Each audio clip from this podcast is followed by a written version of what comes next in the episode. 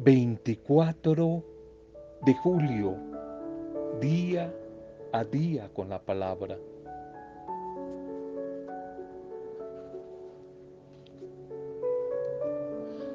A veces estamos tan preocupados y ocupados, sumando nuestros problemas, recordando nuestras aflicciones y repitiéndolas que fácilmente nos olvidamos de recordar, agradecer y contar las bendiciones. Recordar, agradecer y contar nuestras bendiciones.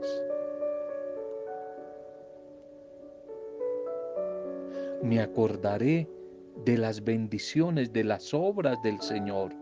Ciertamente me acordaré de sus maravillas antiguas. Meditaré en toda su obra y reflexionaré en tus hechos. Me acordaré de las maravillas del Señor, meditaré toda su obra y reflexionaré en sus hechos. Salmo 77, 11 al 12.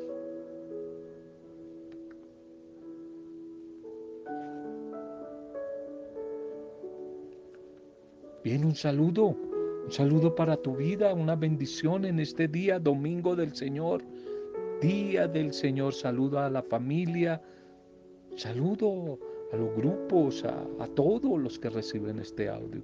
Nuestro recuerdo, nuestra intercesión por ustedes, por las dificultades que puedan estar viviendo, que les puedan estar acompañando por estos días. Ánimo, ánimo que en la buena noticia del día del Señor, su bendición, muy seguramente tiempos mejores van a llegar.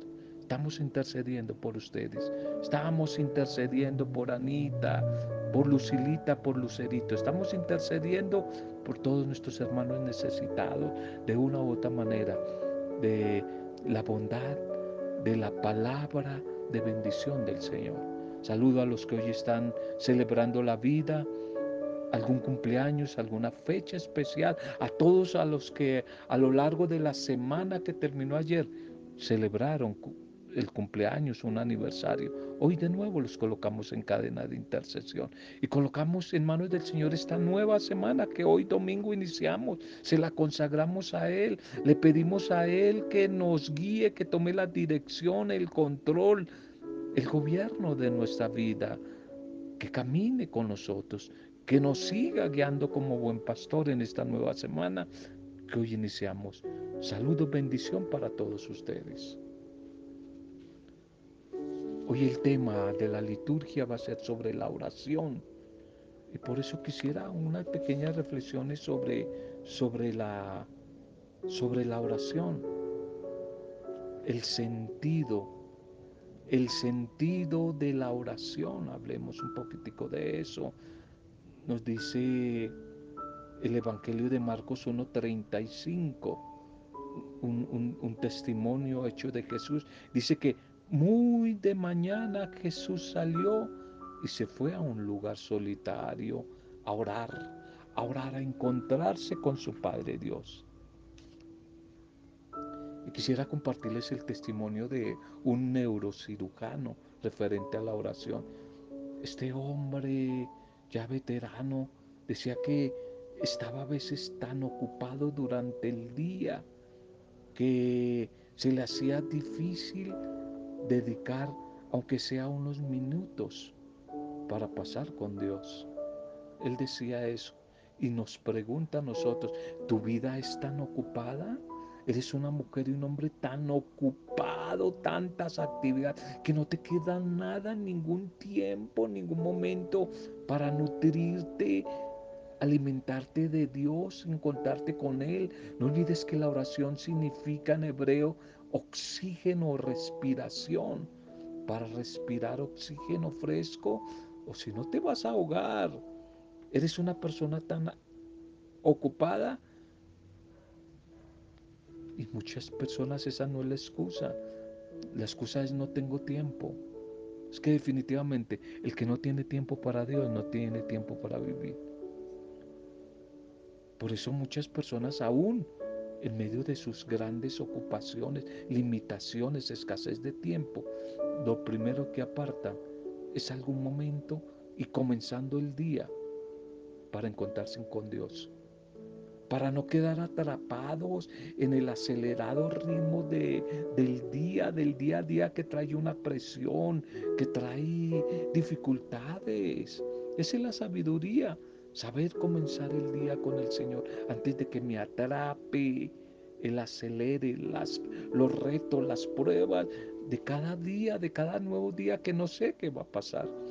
Y por eso me gusta mucho un testimonio que, que, que he escuchado de un hombre muy ocupado, el doctor Bert Carson, que era un neurólogo, jefe de neurocirugía pediátrica de niños allí en, un hospital, en, creo que entre Washington y, Nueva York, en el eh, Johnson eh, eh, Children's Center, un hospital muy famoso, pediátrico por allí. Y este hombre tan ocupado en la posición, el cargo, la responsabilidad que tenía, pero sin embargo, él cuenta de dónde sale su ánimo, la fuerza para responder diariamente a los retos de su trabajo, de su compromiso, de la cirugía. Y él dice que el secreto, el secreto del éxito está en encontrarle valor y dar el primer lugar como valor a las cosas espirituales, especialmente a la oración. Él dice que él ha descubierto que seguir un tiempo de oración espiritual, así sea corto, a través de una meditación de un salmo o de alguna lectura devocional de la Biblia, puede dar la fuerza, el ánimo, la luz, el tono, el equilibrio, la armonía a todo el día completo. Y él dice que por eso antes de todas las cirugías, ocupaciones, consultas médicas eh, en los hospitales, todas las mañanas lo primero que él hace es que se regala él mismo, porque lo necesita ya Dios, mínimo media hora para entrar en ese encuentro con el Señor, para orar, media hora que Él a través del libro de los salmos, los proverbios, el Evangelio, empieza a nutrirse de la fuerza, de la sabiduría. Dice que Él siendo un gran lector, no ha encontrado mayor sabiduría que la que ha encontrado en la Biblia, en los salmos, en el libro de los proverbios, en los profetas, en el Evangelio. Dice él, es que es una sabiduría total la que encuentro ahí. Por eso si inicio el día, dice él, en oración, durante todo el día voy a tener fuerza, ánimo. Y si encuentro una situación difícil a enfrentar, una situación frustrante a lo largo del día, pienso de nuevo en uno de esos versículos con los cuales me alimenté, me nutrí en la mañana. Y ahí empiezo a, descubrir la paz la fuerza, el ánimo para seguir adelante. Y fue lo que le pasó al mismo Señor Jesús, que tenía unas jornadas muy duras, tuvo que enfrentar días muy ocupados, llenos de multitudes, de retos exigentes. Y por eso eh, Marcos el evangelista nos dice que él se levantaba en la mañana cuando todavía estaba quizás oscuro y se iba solo a un lugar solitario a orar. Pregunto, ¿dedicas tiempo para la oración, dedicas tiempo para leer la palabra de Dios, para orar, para recibir oxígeno fresco diario, el aire que necesitas de Dios. Prueba, prueba, si no lo has hecho, prueba. Si te has enfriado, anímate, vuelve a activar tu comunión con el Señor y vas a experimentar cómo a través de esa oración, de esa comunión, Dios puede transformar tu vida. Dios puede transformar tu vida. Le puedes entregar todo. Y no quizás como le escuché decir a una mujer ante un texto bíblico de Lucas 11:9 que el Señor dice, yo les digo, pidan y se les dará. Le escuché decir a una mujer que decía que ella nunca oraba más de una vez por algo, que ella no tenía, no quería cansar a Dios con sus peticiones repetidas. precisamente ese es el tema de hoy, la oración persistente, la oración persistente que quizás contradice esta teoría de esta señora y de muchos.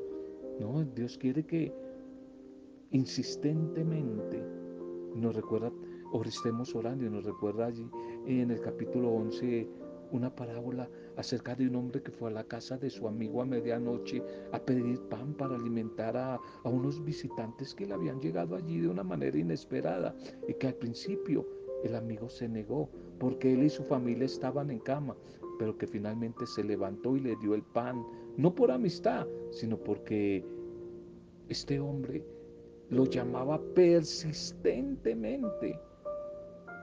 Y Jesús usó esta parábola para hacer un contraste entre este amigo renuente y nuestro generoso Padre Celestial. Si un vecino irritado, que no es tan buena persona, cede a la persistencia de su amigo y le concede el favor, su petición, cuánto más dispuesto va a estar nuestro Padre Celestial a darnos todo lo que necesitamos.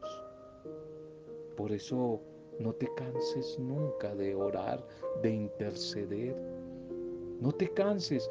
Dios nunca se cansa de que le pidamos. ¿Por qué te vas a cansar tú de orar, de insistir, persistir, no desistir? Si Dios no lo hace, Dios no lo hace. Por eso no te canses. Y desde la fe, desde la fe, no en la oración, cuidado con esto. Fe no en la oración, sino en el Hijo de Dios, en Jesús. La poderosa no es la oración, sino el poderoso es Jesús. De tal manera que nosotros no tenemos fe en la fe, tampoco fe en la oración. Tenemos fe es en Jesús, en Dios, en el nombre de Él. Es que pedimos a través de la oración, a través de la oración. Y muy seguramente Dios desde esa manera, esa persistencia, nos va a responder. Bien, vamos a, la liturgia para este día. Pidan y se les dará. Precisamente nos va a decir el Señor en este decimoséptimo domingo, semana del tiempo ordinario, donde hoy la iglesia nos invita a valorar, agradecer, orar e interceder por el Día Mundial de nuestros abuelos y de los mayores hoy nuestra oración y en esta semana, ojalá por todos ellos, por todos nuestros adultos mayores, nuestros abuelos, que definitivamente han sido fundamental en nuestra vida, en nuestra formación y en la propagación de nuestra fe. Hoy la primera lectura nos va a mostrar la, la manera en que se da, se extiende esa infinita misericordia de Dios por la humanidad, cuando quienes se atreven a clamar por su compasión y esperan en Él son bendecidos. Esto nos lo va a decir el primer libro de hoy, que es el libro del Génesis, la primera lectura, que tal vez así como Abraham intercedió por los justos que habitaban en Sodoma y Gomorra, cada uno de nosotros también estamos llamados a orar, a interceder de una manera insistente por la conversión y por el perdón de los pecados de los demás.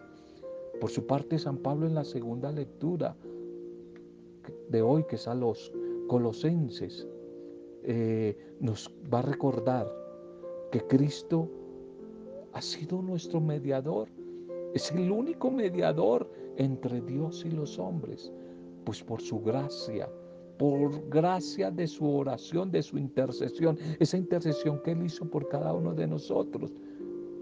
A través del bautismo nos hemos convertido en hijos de Dios y a través del bautismo hemos podido entrar al tiempo de la renovación.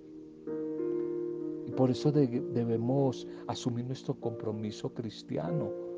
Reconocemos que desde nuestro bautismo hemos muerto al pecado y debemos por eso seguir trabajando por la construcción del reino de Dios y la salvación de nuestros hermanos. Y el Evangelio de hoy Lucas, nos va a la comunidad de Lucas, nos va a recordar la enseñanza de, de Jesús acerca de la oración. ¿Cómo es que debemos dirigirnos a Dios? Padre misericordioso y providente, con la confianza de contar en Él todo cuanto necesitamos para vivir en plenitud durante los días de nuestra vida o a lo largo de esta semana, cómo podemos evaluar a lo largo de hoy, de esta semana, cómo se ha manifestado Dios a través de la oración, cómo ha derramado su misericordia en nuestras vidas, que ojalá podamos interiorizar, guardar, meditar y practicar cada una de las palabras, de las expresiones que especialmente a través de esa gran oración la oración del Padre nuestro, que casi a diario repetimos y que nos deben llevar a comprometernos con un estilo de vida diferente con el Señor y con su causa. Titulemos entonces el mensaje, orar con insistencia, la oración insistente. La primera lectura para hoy es del libro del Génesis, Génesis 18, 20, 32. No se enfade mi Señor si sigo hablando. Por aquellos días el Señor dijo, el clamor contra Sodoma y Gomorra es fuerte y su pecado es grave. Voy a bajar a ver si realmente sus acciones responden a la queja llegada a mí. Y si no, lo sabré. Los hombres se volvieron de allí y se dirigieron a Sodoma, mientras Abraham seguía en pie ante el Señor. Abraham se acercó y le dijo, ¿Es que acaso vas a destruir al inocente con el culpable? Si hay 50 inocentes en la ciudad, los destruirás y no perdonarás el lugar por los 50 inocentes que hay en él. Lejos de ti tal cosa, matar al inocente con el culpable, de modo que la suerte del inocente sea como la del culpable. Lejos de ti, el juez de toda la tierra no hará caso justicia. Y entonces el Señor le contestó a Abraham, si encuentro en la ciudad de Sodoma 50 inocentes, perdonaré a toda la ciudad en atención a ellos. Y entonces Abraham respondió, me ha atrevido a hablar a mi Señor. Yo sé que soy polvo y ceniza, y si faltan cinco para el número de 50 inocentes, ¿acaso destruirás por cinco toda la ciudad? Y el Señor le respondió, no la destruiré si es que encuentro allí 45 justos. Y Abraham insistió, Quizás no se encuentre más que 40. Y el Señor dijo, en atención a los 40 no lo haré. Y Abraham siguió hablando, que no se enfade mi Señor si sigo hablando. Y si encuentras 30, y el Señor contestó, no lo haré. Si encuentro allí 30, no lo haré. Pero Abraham de nuevo insistió, ya que me ha atrevido a hablar a mi Señor, y si encuentro allí solo 20, y el Señor le respondió, en atención a los veinte no la destruiré. Y Abraham continuó, que no se enfade mi Señor si habló una vez más, y si se encuentran diez. Y entonces el Señor contestó, en atención a los diez no la destruiré. Amén, amén, amén. Abraham Abraham, el padre de la fe, que aquí se nos presenta como un intercesor, intercede ante Dios por la ciudad de Sodoma, que está amenazada con un gran castigo a causa de sus muchos crímenes, pecados. tal vez a través de un diálogo, el pueblo a través de Abraham quiere como apelar a la misericordia de Dios. Y por eso el texto muestra que la justicia de Dios no se aplica indiscriminadamente, sino que el buen Dios se fija en cada ser humano. El sobrino de Abraham, Lot, se va a convertir en el símbolo de la protección de Dios. También en nuestras ciudades se alberga el mal, el pecado, como en Sodoma, como en Gomorra. Por eso se hace necesario que los creyentes, con nuestra fe, con nuestra intercesión, con nuestro proceder, seamos mujeres y hombres agentes que motiven al cambio, que motiven a la conversión, que motiven a la salvación a los demás.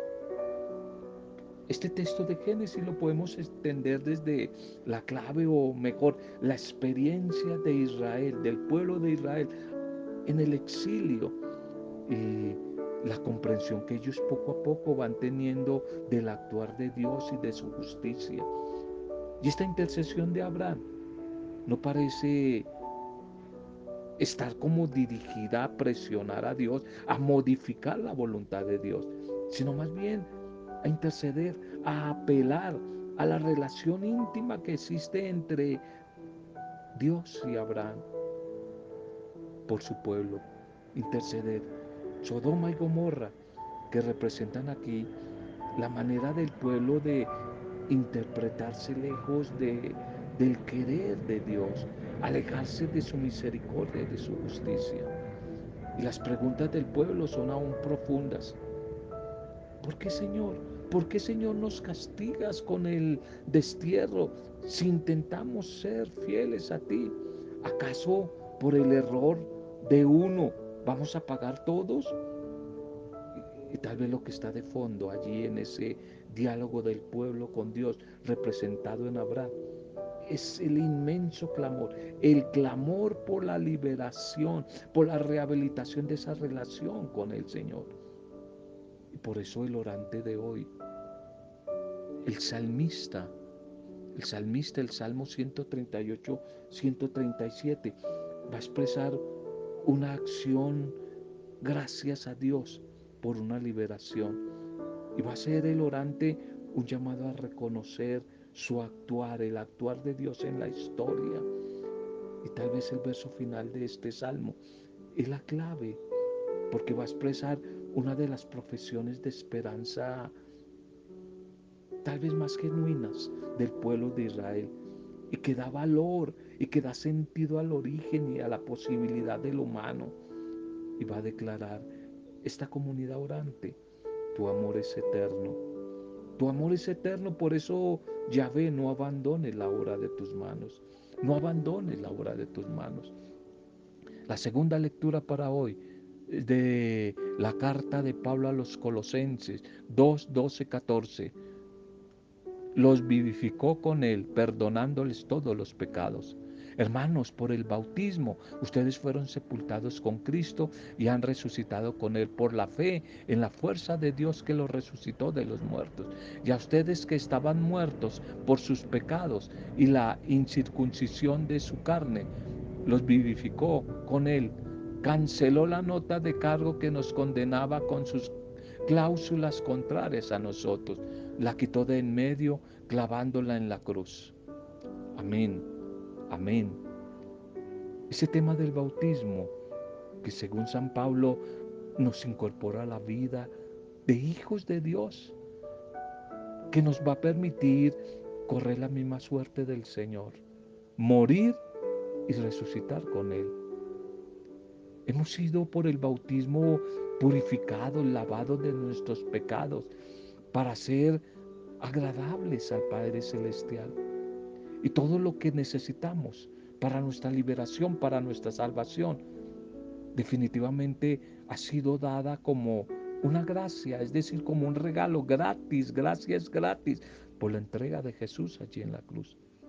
Por eso somos unos afortunados, puesto que no necesitamos ya prácticas, ritos que nos alcancen el amor de Dios. Solo necesitamos actualizar nuestro bautismo diariamente para poder vivir la magnitud de la vida cristiana. Esta segunda lectura va a expresar como el sentido verdadero de ese bautismo, la participación de la comunidad cristiana en la muerte, en la Pascua, muerte y resurrección de Jesús.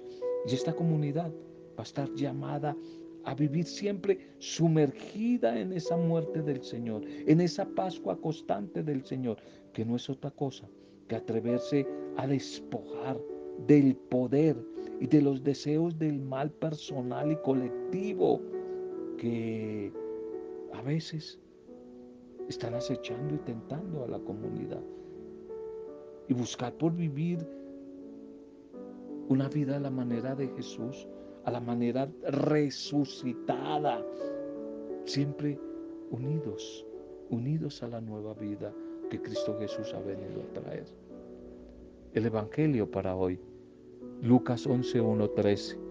Una vez que estaba Jesús orando en cierto lugar, cuando terminó uno de sus discípulos le dijo, Señor, enséñanos a orar como Juan enseñó a sus discípulos. Y él les dijo, cuando ustedes oren, digan así, Padre, santificado sea tu nombre, venga tu reino, danos cada día nuestro pan cotidiano, perdónanos nuestros pecados como también nosotros perdonamos a los que nos ofenden. No nos dejes caer en la tentación. Y les dijo, supongan que un amigo viene a pedirte tres panes prestados porque ha venido otro amigo de viaje y no tiene nada que ofrecerle. Y desde adentro aquel le responde, no puedo levantarme para dártelos. Yo les digo que si no se levanta y se los da cuanto necesite, pues les digo que lo hará por la inoportuna llamadera que le hace. Yo les aseguro que si ustedes piden, se les dará. Busquen y encontrarán, y al que llame se le abrirá. ¿Qué padre entre ustedes, si su hijo le, da un, le pide un, un pan o carne, usted le dan un escorpión? Si ustedes que siendo malos saben dar cosas buenas a sus hijos, cuanto más el Padre del cielo les dará el Espíritu Santo. Enséñanos a orar. Una petición que deberíamos hacerle al Señor Jesús.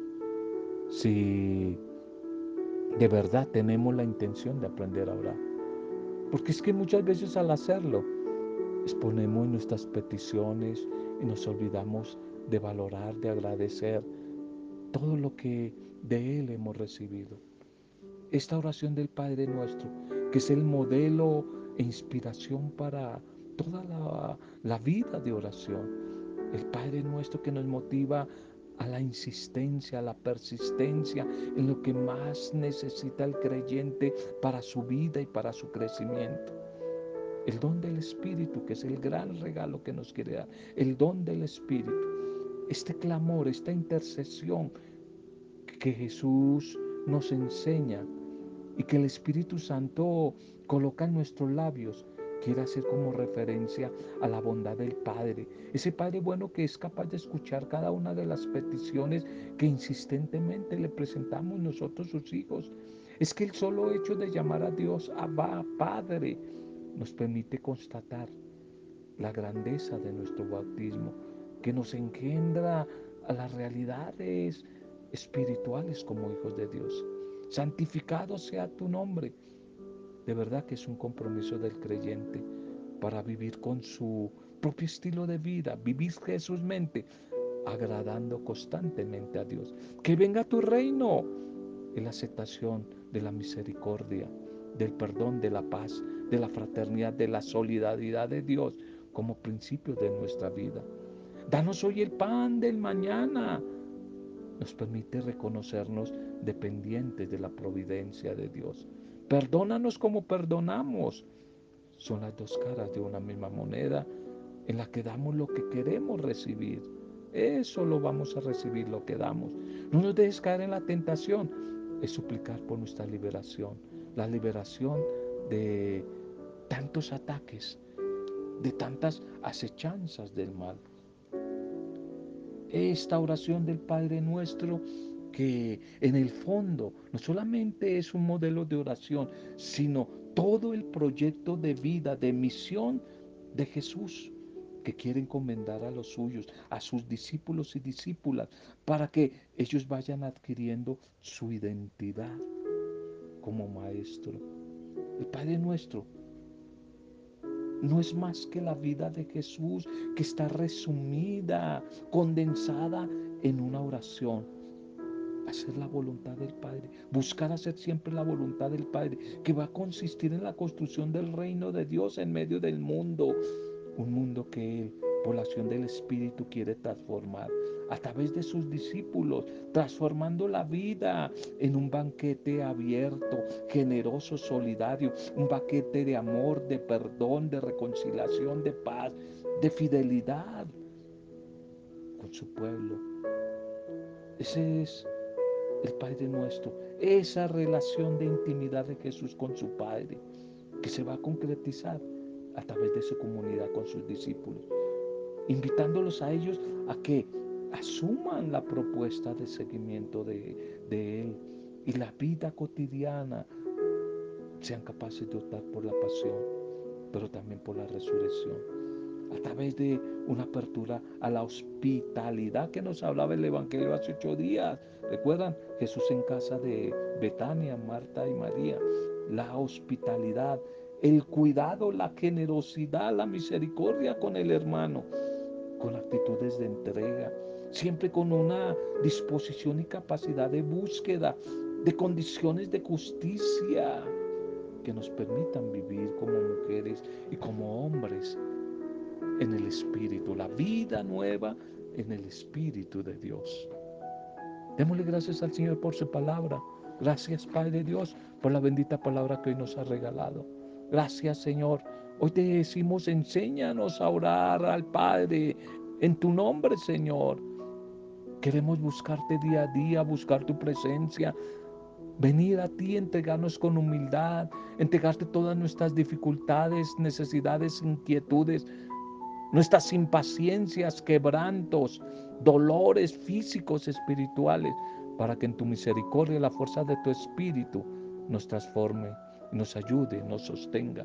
Que a través de la palabra que hoy hemos compartido, Señor, sean bendecidas cada una de las vidas que reciben este mensaje, sus familias, especialmente los que están atravesando dificultades en alguna área, los enfermos, los tristes, los que se sienten solos, los desplazados, los desempleados, todos los que nos piden oración, que a través de la palabra que hoy nos ha regalado, tú guíes nuestro caminar en esta nueva semana que hoy iniciamos y queremos consagrar a ti y pedir que tú a través de tu espíritu como buen pastor camines con nosotros, nos vayas mostrando la ruta, nos acompañes, nos protejas, le siga dando sentido, sentido, plenitud a nuestro existir, Señor.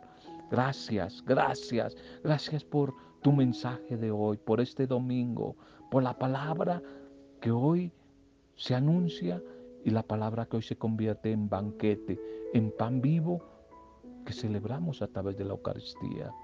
Gracias, gracias. Para gloria tuya, Padre Dios, en el nombre de Jesucristo, tu Hijo amado, nuestro Salvador, nuestro Redentor, con el poder intercesor de tu Santo Espíritu, siempre en compañía de María, la buena Madre, la discípula perfecta, hemos compartido el mensaje de hoy. Amén. Roberto Samudio de día a día con la palabra.